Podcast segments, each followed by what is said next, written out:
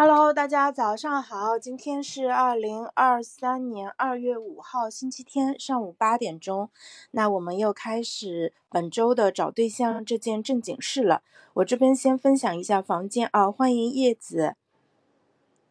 稍等一下。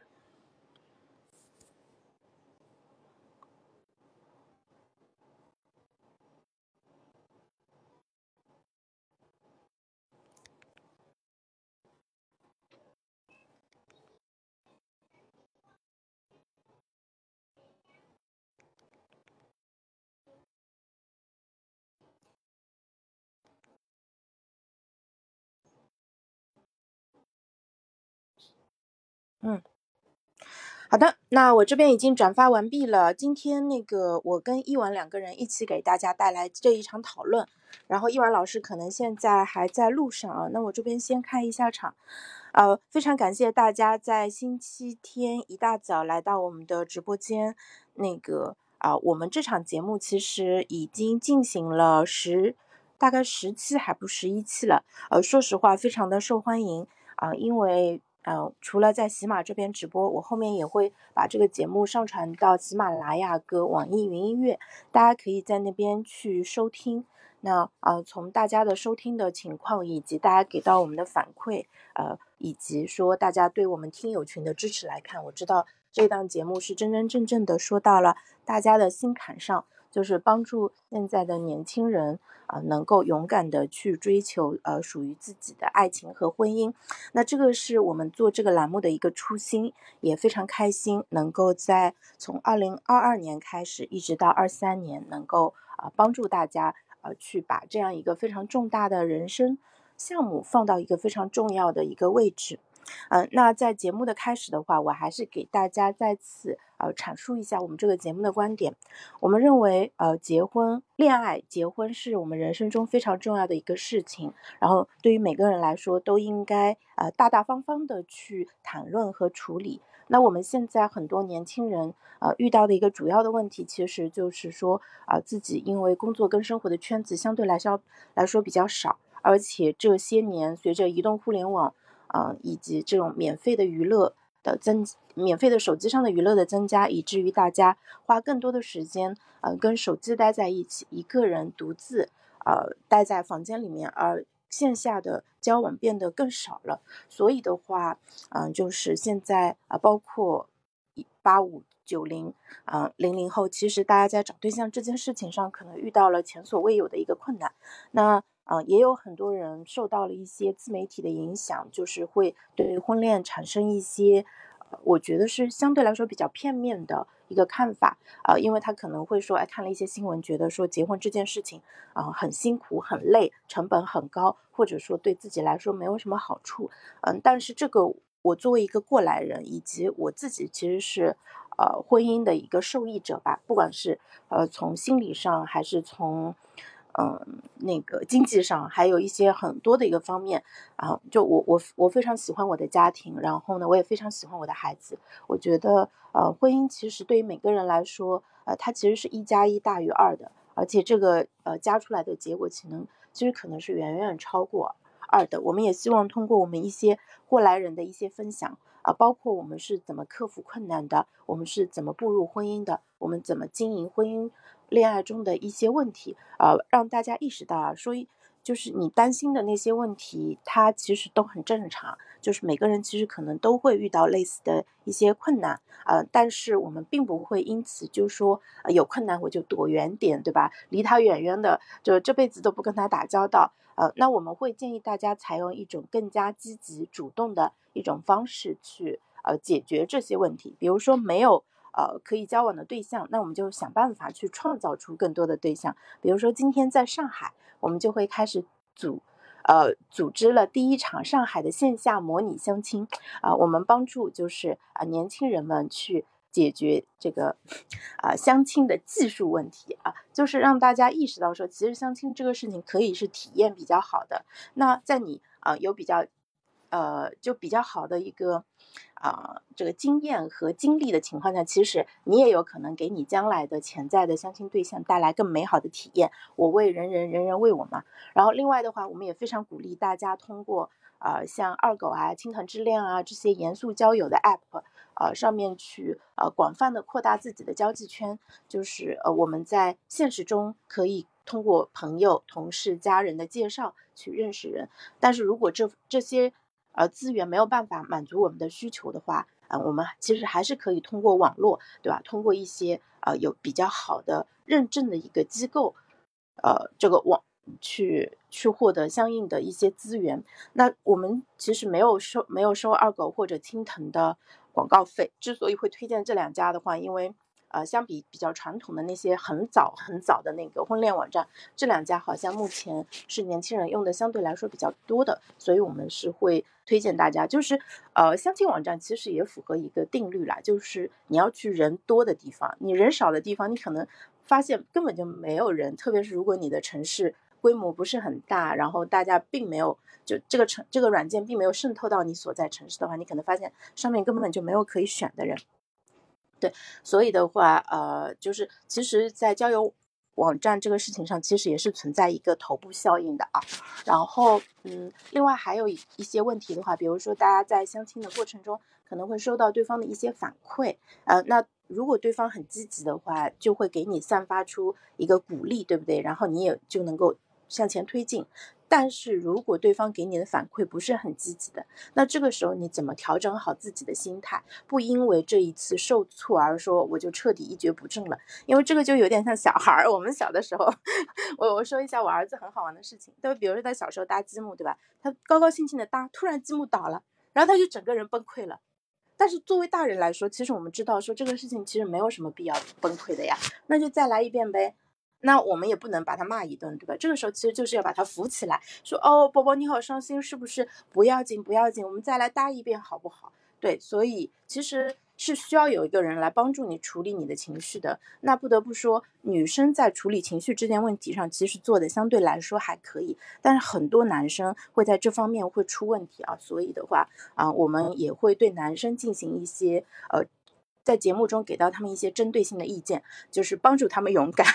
帮助他们知道说，呃，虽然被这个姑娘拒绝了，但是我可以从这个拒绝当中去获得经验，嗯，就是就吸取教训。如果我更勇敢一点，我还可以问一下他，说你不，嗯嗯，我理解你可能不是很满意我，那你能不能给我一个反馈？这样子就是我可以有针对性的改进，就是帮助我在嗯感情这条道路上就是少 少走一些弯路。那如果你然后顺便再加一句 P.S. 不会对你死缠烂打啊！如果你讲的这么真诚，那对方其实也会比较真诚的告诉你一些就是他自己觉得不是很合适的点。你到时候再根据他的反馈，你看看这个到底是你的问题呢，还是说他其实不是个问题，只不过你们两个人不合适而已。对。啊，一碗终于上来了。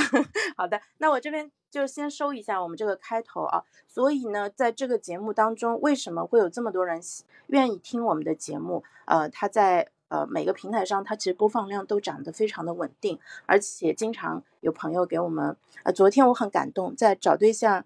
这件正经事儿，嗯有一次应该是讲怎么聊天的，有一个朋友大概发了一两千字的一个笔记，就是讲。他听，他真的是靠耳朵听下来记下来的，应该是个男生，我觉得好感动，就是很认真，他把一晚老师讲的那些重要的建议全部都记下来了。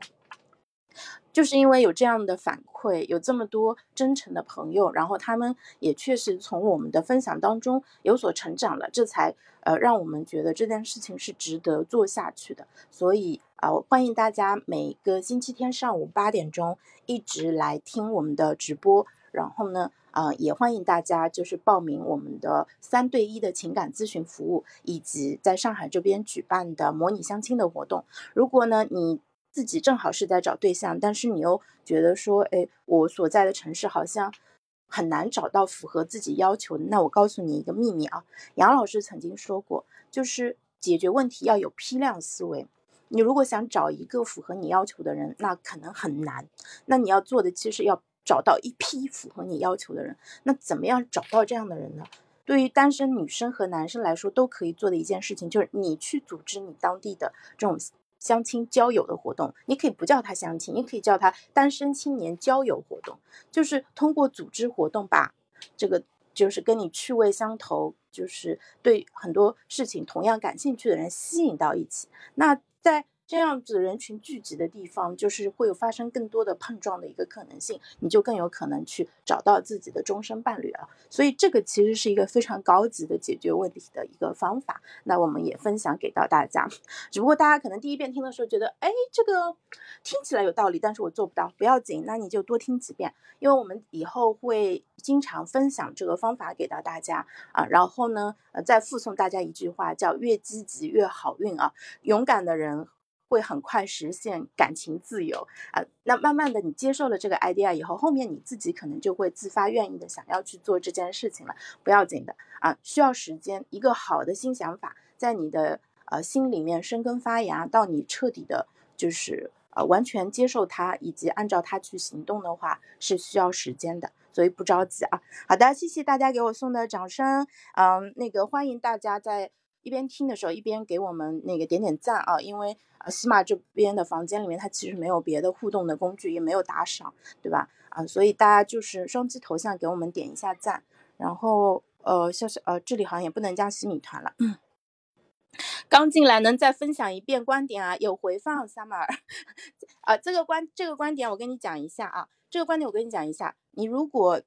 在一个地方，你想找到一个你。很满意的对象可能有点困难，那你需要找一批找到一批符合你要求的人。那你怎么样把这一批人给筛选出来呢？你就去在你的当地组织相应的活动，你可以组织读书会，呃，或者是什么兴趣爱好讨论、观影会，呃，以及就说单身青年交友活动，对吧？大家一起。呃，这种玩玩剧本杀，或者是三国杀，呃，三国杀现在可能哦过时了。玩玩剧本杀，或者是说，我觉得读书会其实是蛮好的形式。然后呢，你也可以直接组织相亲会，因为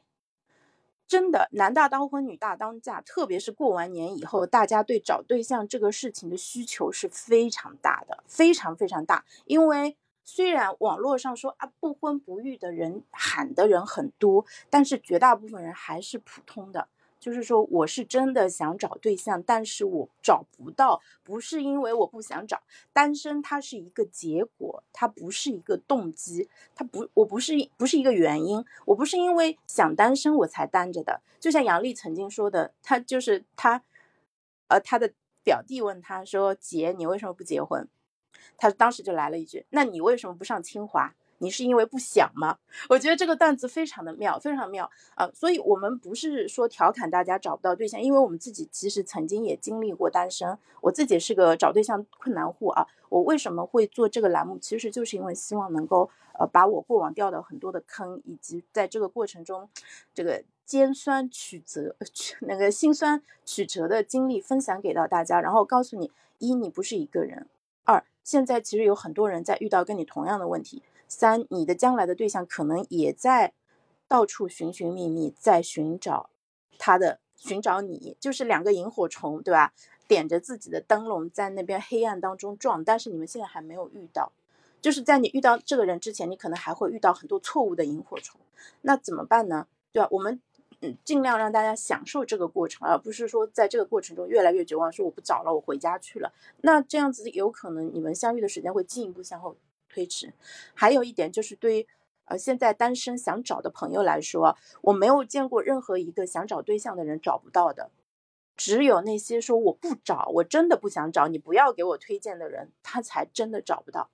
就就像王兴很喜欢引用的一句话一样，战争是以一方战斗意志的丧失而结束的。就是一个人如果有动机，他哪怕有再大的困难，他都能克服。但是如果他没有动机的话，那别人是扶不起来的。别人别人怎么说他，他都会觉得自己是在被强迫，这不是我想要的。所以呢，我们这个节目其实做的是，我们吸引到想要找对象的人，把找对象这件事情当成一个重大人生项目来对待的人。我们我们非常欣赏真诚的人，我们为这些人去提供呃信息，提供经验，给他们信心，让他们在二零二三年。就争取我们大家都能够脱单啊！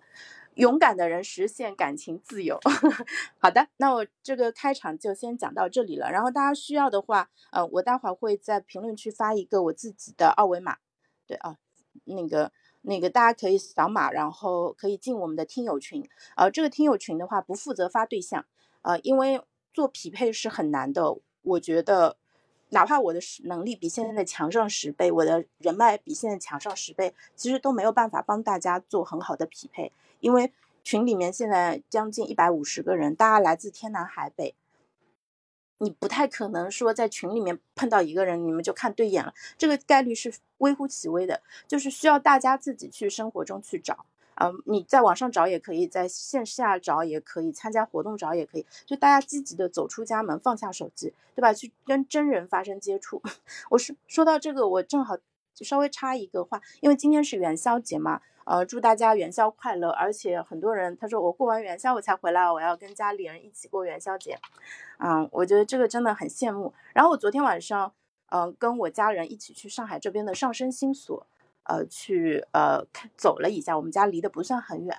然后我本来不想去的，因为好累啊。我最近周六也一直在工作，自从不上班以后，就再也没有享受过悠闲的周末了。然后呢，但是后来我说，哎，那去吧，不然在晚上在家也很无聊。结果去了以后，发现那里面弄得好漂亮。你们知道吗？李佳琦的公司其实就在上升星所，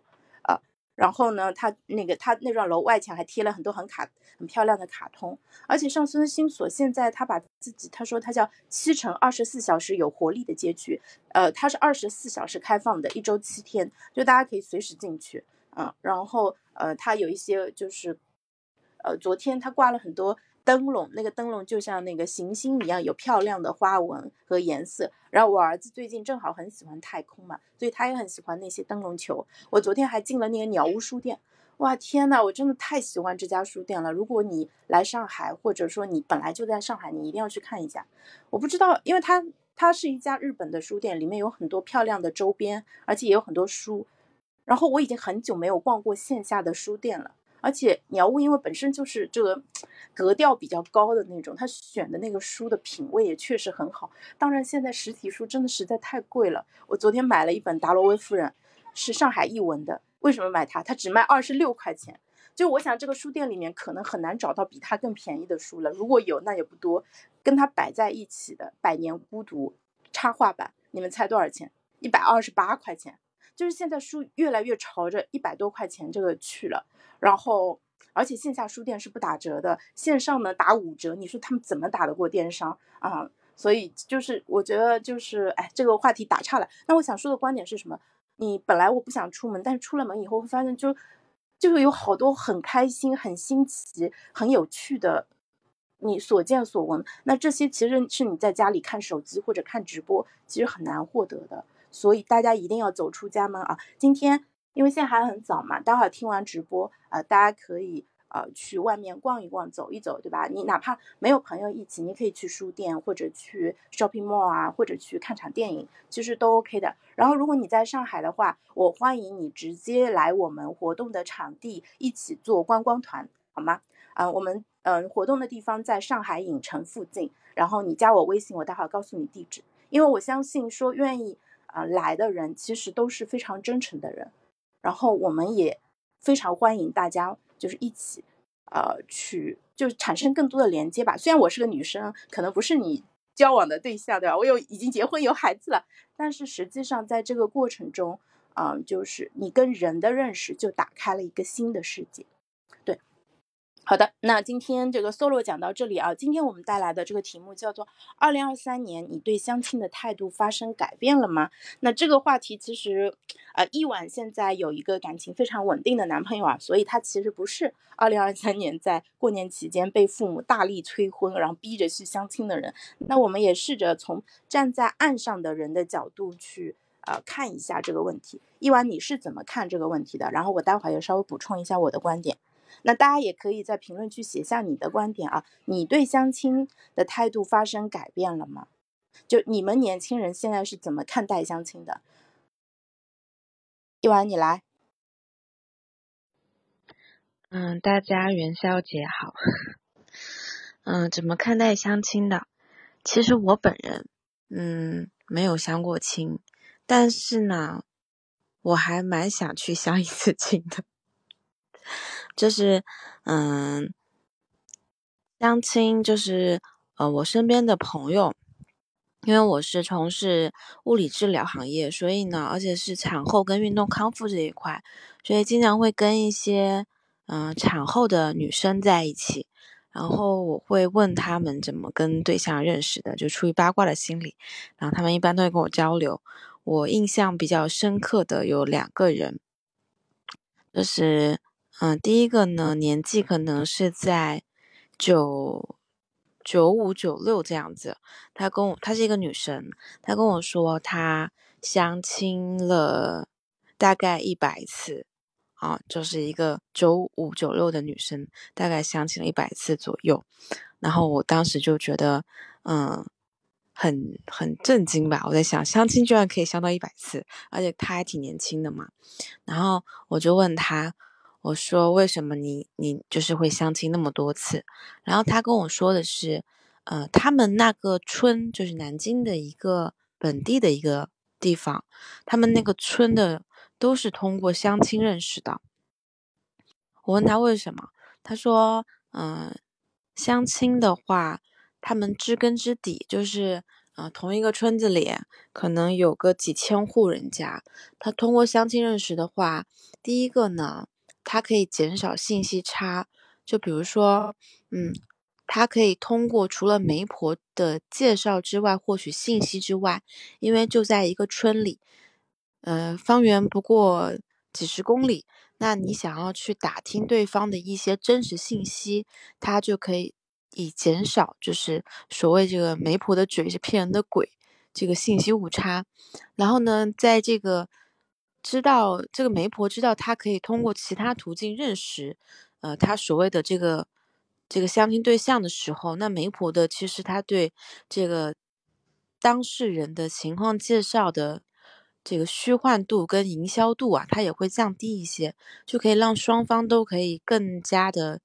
真实的了解这个呃对方的信息。所以，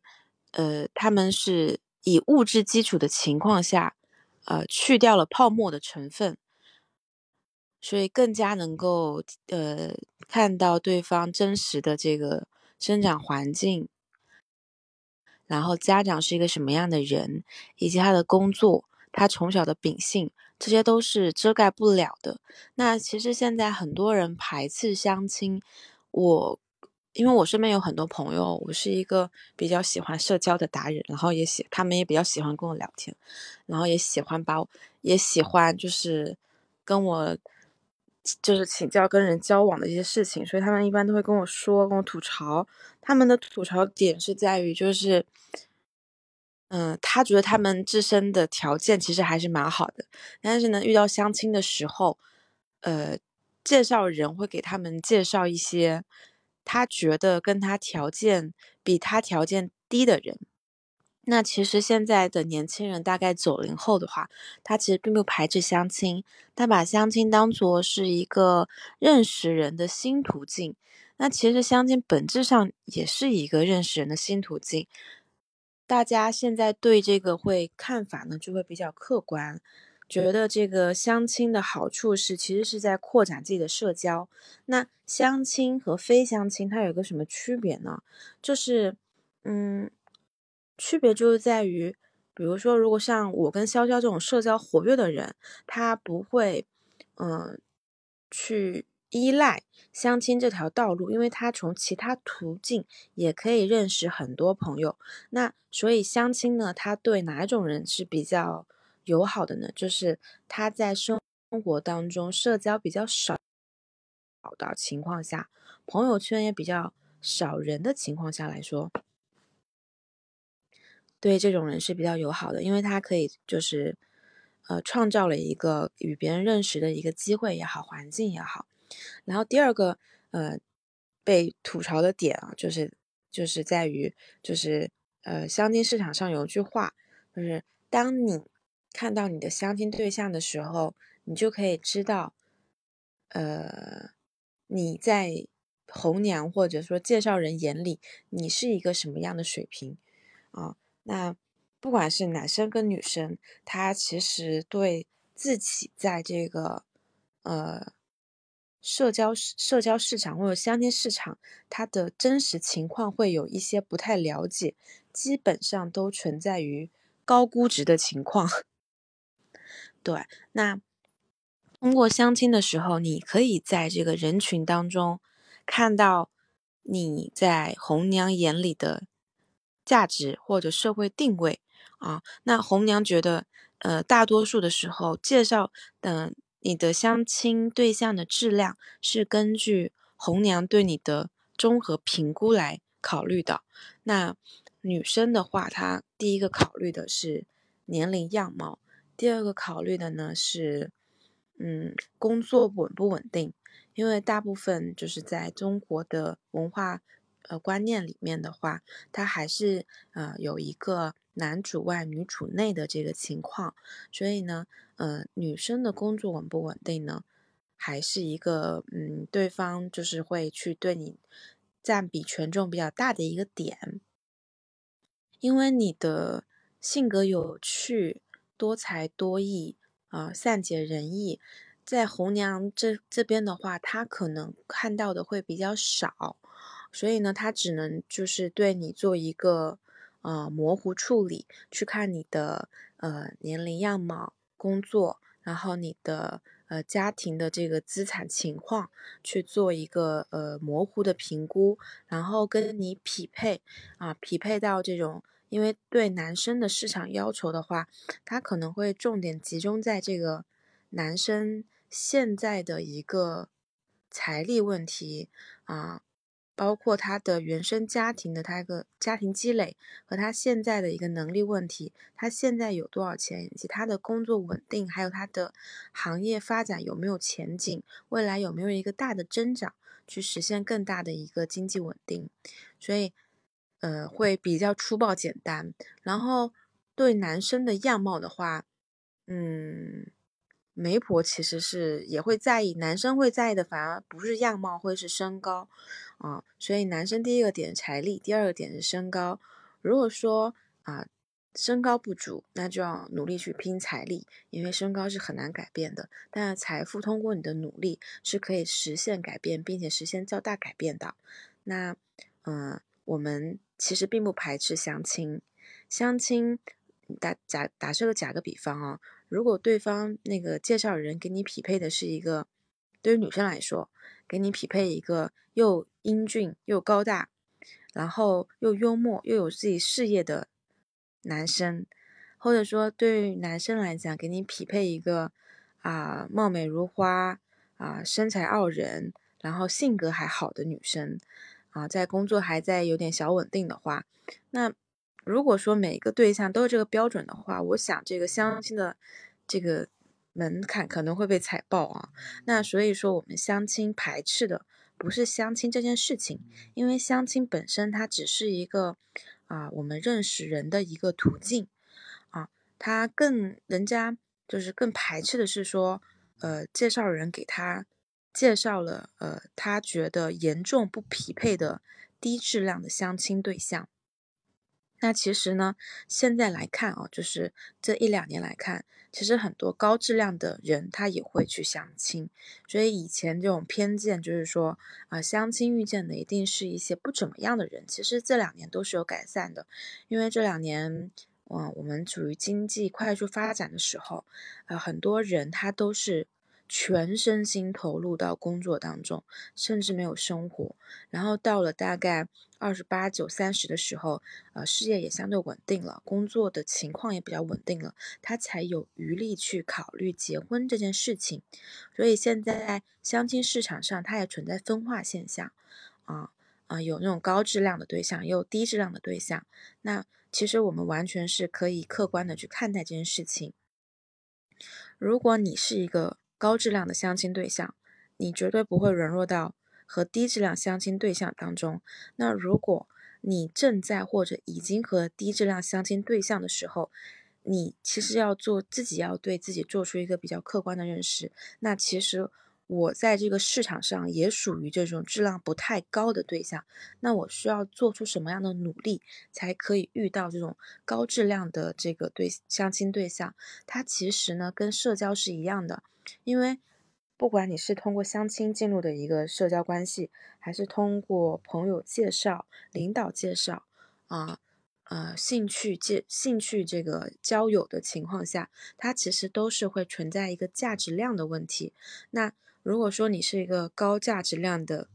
对象，不管你在哪种途径跟场合，你都会被别人快速盯上啊，就会有更多的选择权。那如果说我们真的是呃价值量比较小的，属于价值量不高的相亲对象的话，那我们其实，在呃跟别人交往的时候，我们需要客观的看待他人，也需要客观的看待自己，不需要对自己做出全盘否定。啊，总结自己的优势跟劣势，然后呢，针对自己的不足，积极的向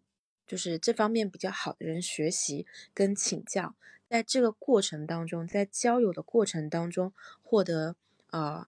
这个人际交往的一些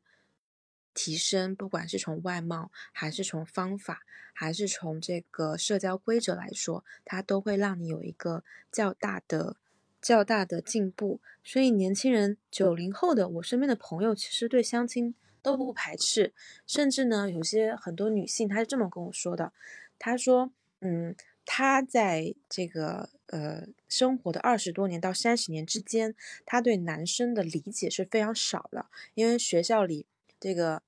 呃从小念书的时候，女生的家长可能会说，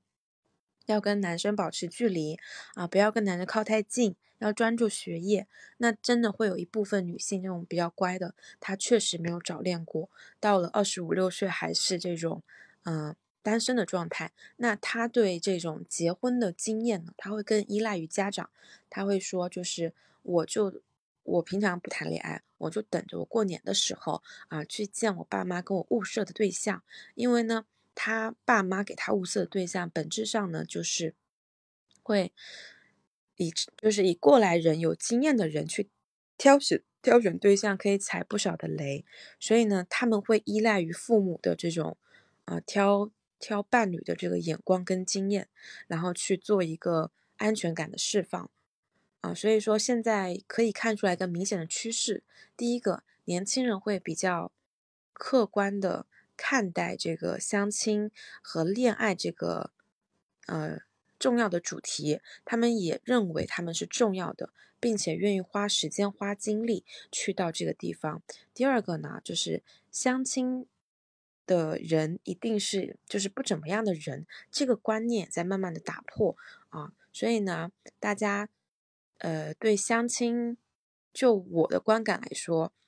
呃，相亲是只是一个认识人的途径，他跟你呃朋友圈朋友介绍。啊，领导介绍啊，同学介绍，或者说兴趣，呃，社交圈的介绍，认识的朋友没有什么区别，只是说，呃，他们的目的性会稍稍比别人更强一些，但是交友的呃途径跟方式，还有过程当中交往的这个呃感觉，没有跟其他方式，呃，其他方式认识的人有太多的区别。然后第二个的话就是。相亲对象的质量在不断的提高，然后我们在这个过程当中也是一个见自己的过程，然后并且在提高自己的过程。就然后我个人来说，其实我对相亲这个活动还蛮跃跃欲试的，只是可能早上我跟我对象说这个问题，他说，嗯，那很可惜，以后你没有机会了。所以呢，我对相亲还是相亲这个行为还是呃抱以比较这个。正面跟客观的想法。好的，谢谢一晚的分享啊。对，因为一晚给我们讲了很多，就是他观察到的情况。然后一晚，我先帮你关一下麦。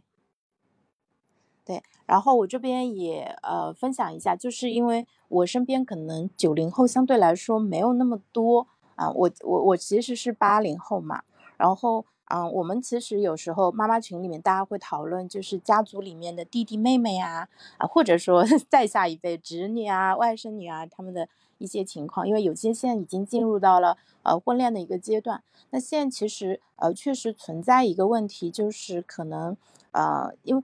嗯，比如说呃一个女生她工作很忙，然后嗯。平时就上班，就下班时间就蛮晚的，然后周末因为工作需要，可能还要去，呃，去加班，所以呢，她就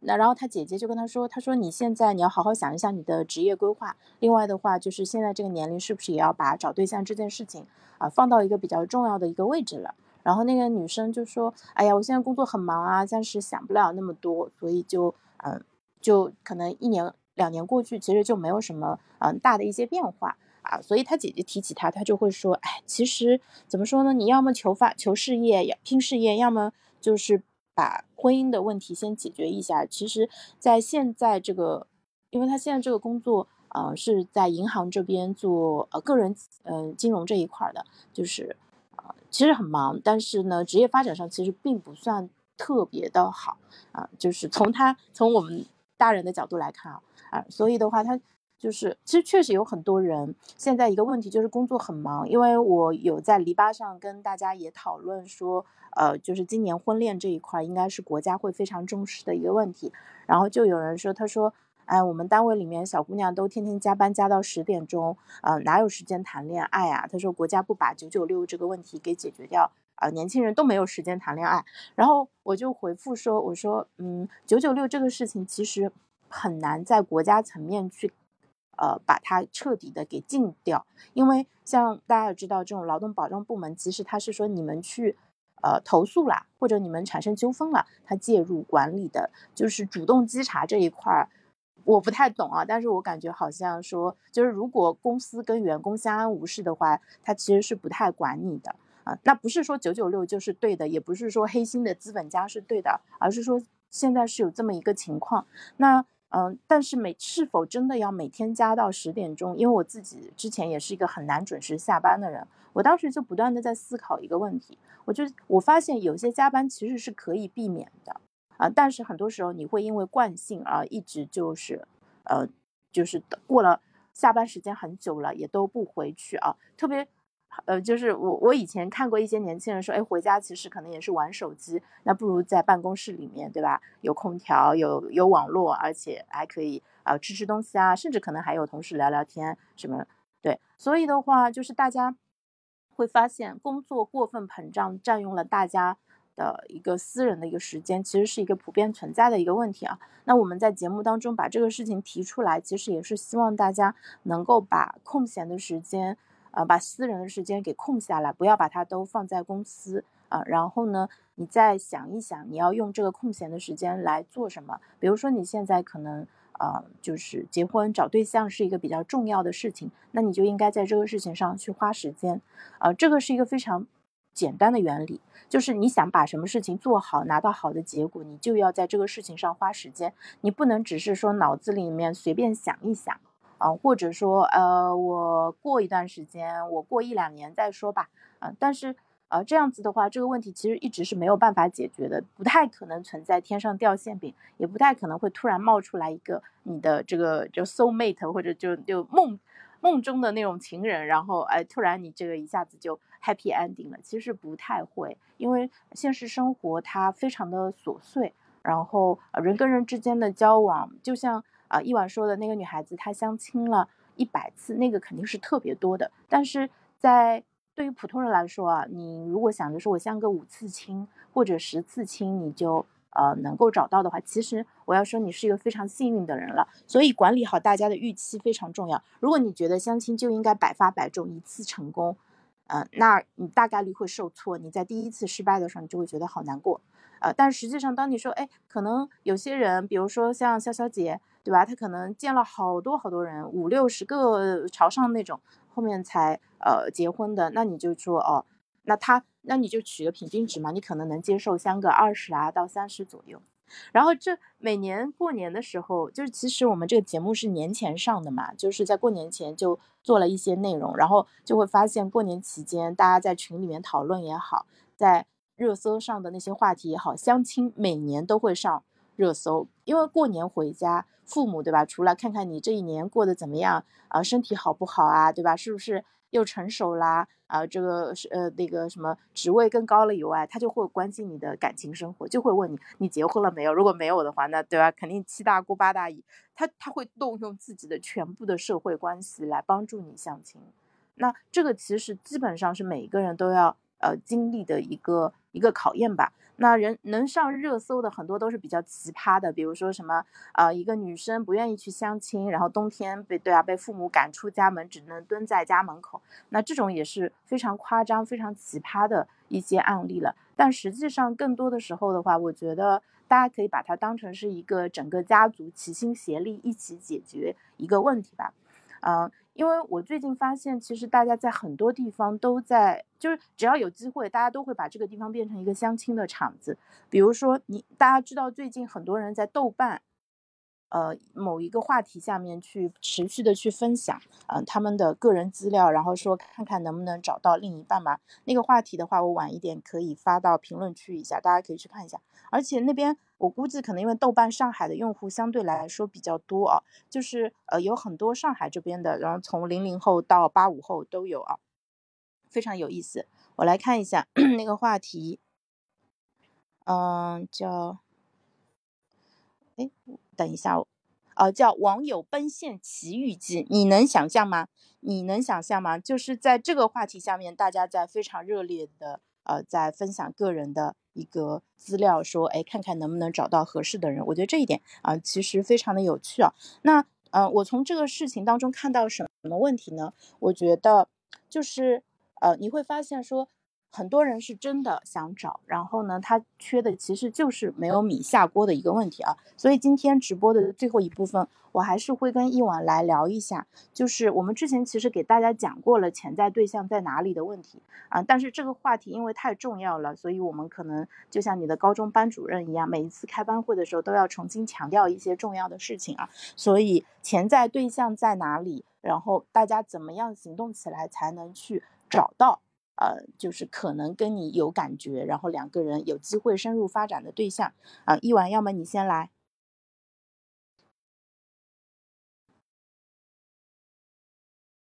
你要先开一下麦克风。嗯，好，就是关于在哪里找对象这个事情，因为之前我记得我们已经开过一期呃这个话题了，但我发现的是，嗯，大家其实。是知道路径的，只是说大家都在坐等这个陆氏抢劫的友情爱情，所以说，嗯，我觉得大家在这个方面的话，首先呢，首先呢，就是要要有这个兴趣出门啊。我记得前一段时间有个段子，它特别搞笑的，就是你怎么想要找到对象，第一个洗头，第二个化妆。第三个出门，那如果说你没有把洗头跟化妆这个事情做好，然后你也不想出门，然后你还想要有认识的人增加，这几乎是一个不可能事件啊！这个入室抢劫的不光是等你不光等不到爱情，也等不到友情啊！所以咱必须要先这个自主意识做好管理。首先你要就是你当你去。参加了活动之后的前提是我们做好了这个穿搭的准备。那如果说咱不会穿搭，咱就跟会穿搭的人先请教啊。咱不会化妆，咱就跟那个身边会化妆的小姐妹请教啊。就是如果说很多男生他在工作都是九九六的状况，他不太有这个交友的经验，那你可以向有经验的人请教啊啊，在这个。呃，比如说在这个场合我应该怎么穿，就是你必须要先去做好这些出门的准备，然后你才有可能出门。然后呢，在这个过程当中，你不要想象就是自己做一次就是化妆一次就是化到一百分，哪怕你只有二十分，你也可以出门。然后在呃这个活动场合，你就会看到那些化妆比较好的，或者穿搭比较好的，或者说比较有话题聊天的人。啊，你会跟这些人在一起之后，你的这个不光是呃穿搭谈吐，还是呃待人处事方面，你都会在慢慢提高。你不需要做好一百分的准备之后，你再去进行社交啊。其实你只要知道社交需要去呃具备这些东西，因为十个人的社交环节里，那个穿搭最好的呃。最会聊天的，或者说会嗯比较呃比较善于展示自己的观点也好，然后会会主动衔接话题也好，啊，然后呢让别人都比较舒服的人，这种人是比较吸引眼球的。不管你想不想跟他学习，你只要跟他靠近，你就会下意识的模仿他。所以大家先做好准备。其实途径的话，说多也多，说不说少也少。所以呢，但是如果说你每次没有做好准备，你去一次活动，你得到的负反馈很多，那你就会扼杀你下一次去去活动的这个想法。所以呢，咱先做好基础的准备，对吧？嗯，准备要有，但不需要满分，客观一点，因为我们的这个，呃，不管是，嗯，化妆还是穿搭，还是这个待人处事，还是这个谈资的准备，谈资的这个深度跟高度，它都是一个需要慢慢磨练的过程。假如说你原来就是这些都没有的话，那你就一点一点来，把自己的预期放低一点，把自己的成长时间放多一点。那哪怕说你去参加。二十场活动，五十场活动，啊，这种活动可以是小型的，比如说你可以对你的深关系进行强挖，比如说你就简单的，嗯，搭几个三五个同学，啊，进行一个呃小型的这个呃聚会，然后跟他们说，我最近想要找对象，你们身边有没有合适的对象？嗯，介绍我们认识，或者说您最近有什么活动，你自己有什么兴趣活动，你拉上我。我最近想要多认识一些人啊，他对这样的话，你的强关系基本上他如果会有社交场合，他都会想着拉上你啊，可能是呃生意上的啊，可能是运动上的，可能是呃某种技能或者旅游，他那他有这种场景，你给他埋下了这个锚点，他只要有他就触发了之后，他就会找你问一下，哎，我们马上去旅游，你去不去？我们或者说下周五去打个篮球，你去不去？啊，这些都有可能会喊上你。那不管是同性社交还是异性社交，你先得把社交这件事情做起来。因为哪怕是说你跟同性社交，那同性身边他也有会有一些异性储备。所以社交这个事情呢，你先不要分男女，先把社交这个事情做好。当你把社交这件事情做好，同性也会给你介绍异性。嗯，然后如果说是对于那个弱关系的话，弱关系的话，就是你要打造一个，首先你要告诉别人，清晰的传递给别人的信息是：第一个你是单身，第二个你是一个嗯优秀可靠的单身。那这样的话，大家就会，呃，就是你把这个标签立起来之后，大家在遇到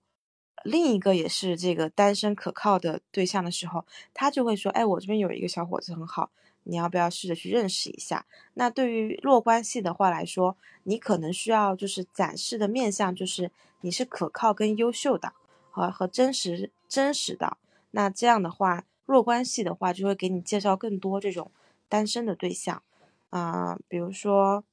嗯，你自己的兴呃兴趣场合里面认识的几有几面之缘的，或者说只是认识小半年几个月的人啊，那这个时候。他都是只是认识人的一个途径，他做的是让你有单身的人数去挑选、去碰撞、去磨合、去了解。那这些都是认识人的途径。那认识人有这个人之后呢，进行怎样进行深入交流，那是另外一个话题了。那我们先要解决你有人，那不管是相亲也好，不管是这种强关系的介绍，还是弱关系的介绍。它其实本质上都是一种介绍人的途径，让你有人可以交流，有人可以去了解，所以这三个本质上是没有太大区别的。然后我想对大家传递的信息就是要先做好去认识人的准备，然后在认识很多人的情况下去对自己的综合的这个社交能力做一个提升，这样的话你会更从容，更。更自信的去和更多的人交往，这样你有了很多正反馈的积累之后，你还会每周都会很期待，就是认识不一样的人，因为每个人他会有自己的优点跟特长，会有他自己的经历，甚至有不同的行业，你可以借助认识人的情况下去了解更多的信息差，这些不管是对你的呃恋情、工作，还是以后的事业发展。都是有极大的好处的。好，那我到这里。好的，谢谢一婉。哎，我觉得一婉说的非常的好，就是我们先要把社交这件事情做好，然后呢，在你你是一个呃很会社交、很享受社交的人的基础上，然后你跟你的朋友的关系会加强，跟你周围的同事啊、家长呃家人啊，然后呃就是包括甚至你也比较容易能够跟陌生人建立很好的信信任和合作的一个关系。那这个时候你再去。呃，就参加相亲的话，我觉得就是，啊，属于啊，怎么说呢，就自带了很强的一个能量进场，然后能力也很强，所以呢，相亲这件事情对你来说就会更加容易一点。那我也跟大家说一下，我不是，我当年虽然也有社牛的潜质啊，但那个时候其实并没有充分的发挥出来。我曾经在一个微博大 V，呃，其实我本来挺喜欢他，但他实在太引战体质了，就经常跟人家。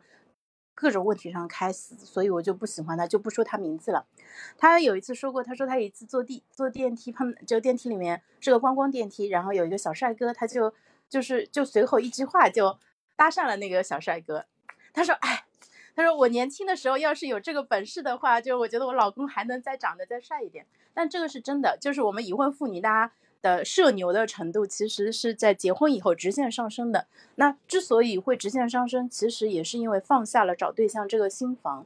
就是你没有机心嘛，然后别人就更能够感受到说你是一个呃，就就只是说，在这个场里面，大家你对我没有所图，然后呢就是很开心的，就是交谈啊，所以大家的社牛的水平的话，其实人际交往能力呃。如果你现在处在一个相对不那么高的一个水平的话，是可以提升的。在结婚以后会有一个非常明显的一个提升啊。那但是我们要做的，因为现在是聊的是相亲这一个问题嘛，所以大家在呃开始相亲之前，或者在相亲的过程中，都可以把这个技能持续的提升上来啊。这个事情是绝对可以做到的。我自己其实就是一个呃鲜活的一个案例吧。后面有机会再给大家呃仔细讲一讲，就是当初。呃，为什么相对来说不太放得开？呃，是因为是有压力的，对吧？你可能，你如果比如说想要取悦一个人，或者在某些人在一群人面前展现你自己的优点的时候，你如果没有经过大量的练习，没有很强的自信的话，其实你看起来会有点点，肯定会紧张的啊。但是。你这这样的事情你做的越多，然后你就会越自信。你觉得这个几乎就是我的主场了。就像我们学校，我们读小学、中学，可能学校里面都会有一个非常擅长做主持的同学，那对他来说上台就很轻松，对不对？但是如果让你上台的话，你可能会非常紧张。很多人都觉得说啊，这个简直就是